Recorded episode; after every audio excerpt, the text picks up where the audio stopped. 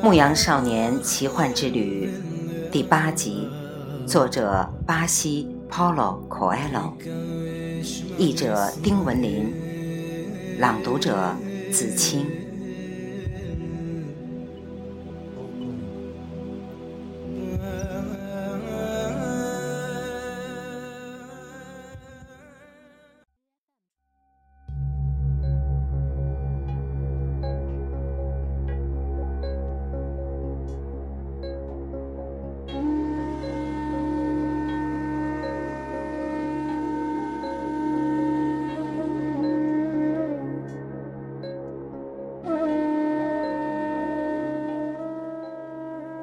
男孩想继续读那本书，然而再也无法集中精神，心里乱哄哄的，放松不下来。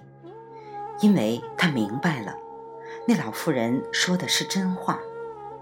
他走到卖爆米花的小贩跟前，买了一包爆米花，考虑着是否应该把那位老人刚才说过的话告诉小贩。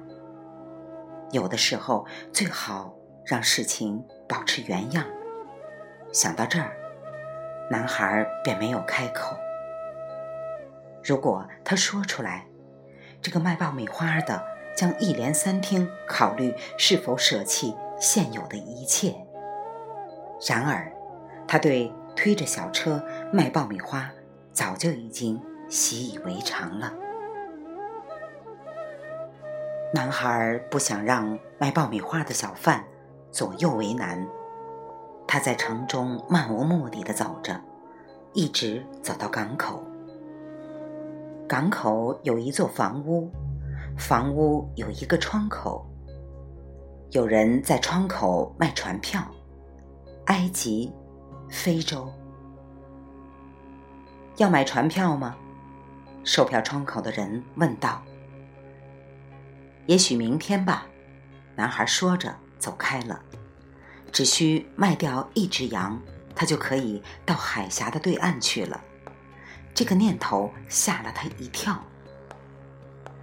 见男孩离开了，售票窗口里的人对他的助手说道：“又是个痴心妄想的家伙，他根本没钱去旅行。”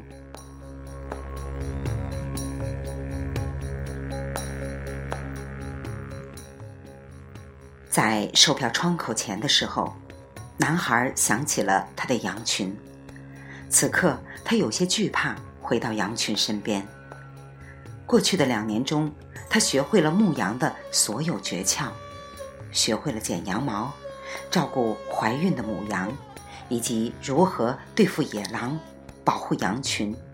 他熟悉安达卢西亚所有的原野和牧场。了解每一只羊买进和卖出的公平价格，他决定绕最远的那条路返回朋友家。这个城市也有一座城堡，他决定沿着石头斜坡爬到城堡的一段高墙上去坐坐。从那上面，他可以望见非洲。有一次，别人告诉他说。当年摩尔人就是从那边过来的。许多年间，几乎整个西班牙都被他们占领了。男孩讨厌摩尔人，吉普赛人就是他们带来的。从那上面也能看到城市的大部分，包括刚才和老人交谈时所在的广场。这次遇见老人可真不是时候，他想，此行的目的仅仅是想找那个会解梦的老妇人。他是个牧羊人，可那老妇人和那个老人全都不拿这个事实当一回事儿。他们形单影只，已经对生活失去信心，不明白牧羊人最后的归宿是和他们的羊相依为命吗？他熟悉每只羊知道哪只羊瘸腿哪只羊两个月后会下小崽儿哪几只羊最不愿意走路。他还知道如何剪羊毛如何宰羊。如果他决定离开羊群将会受罪。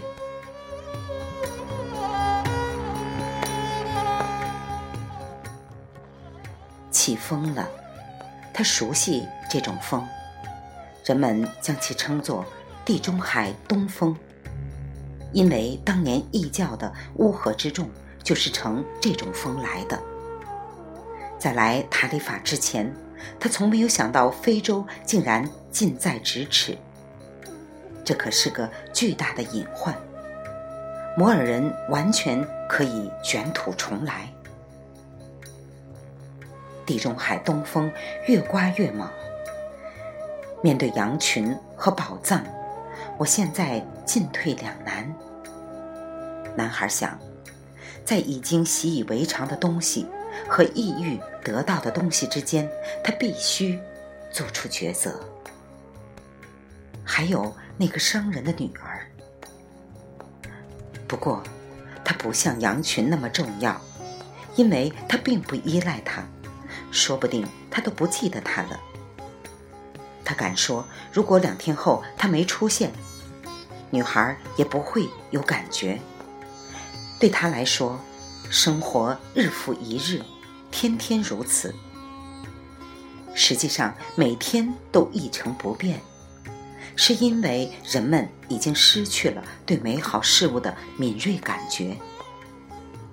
然而，只要有明媚的阳光。人们的生活中就会出现美好的事物。我离开了我的父亲、我的母亲，还有家乡的城堡，他们都已经习惯了，我自己也习惯了。羊群没有我，也会习惯的。男孩想着，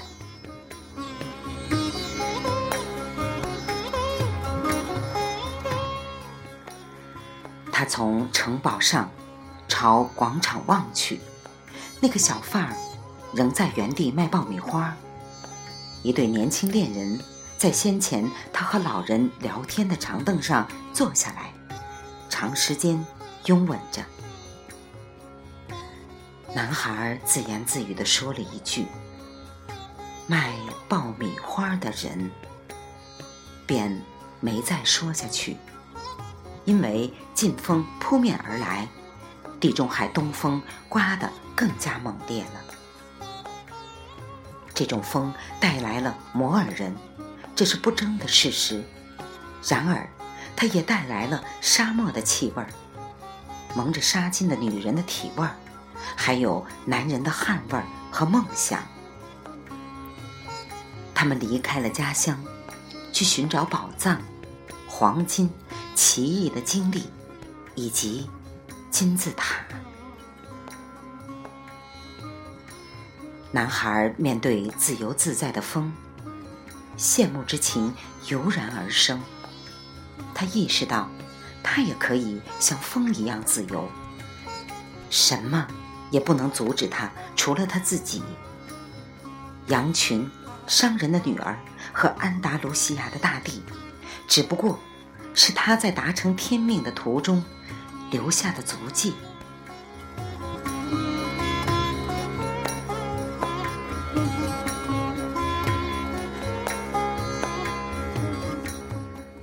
牧羊少年奇幻之旅》第八集，作者巴西 Paulo Coelho，译者丁文林，来自电台轻音耳语子清分享，欢迎订阅收听。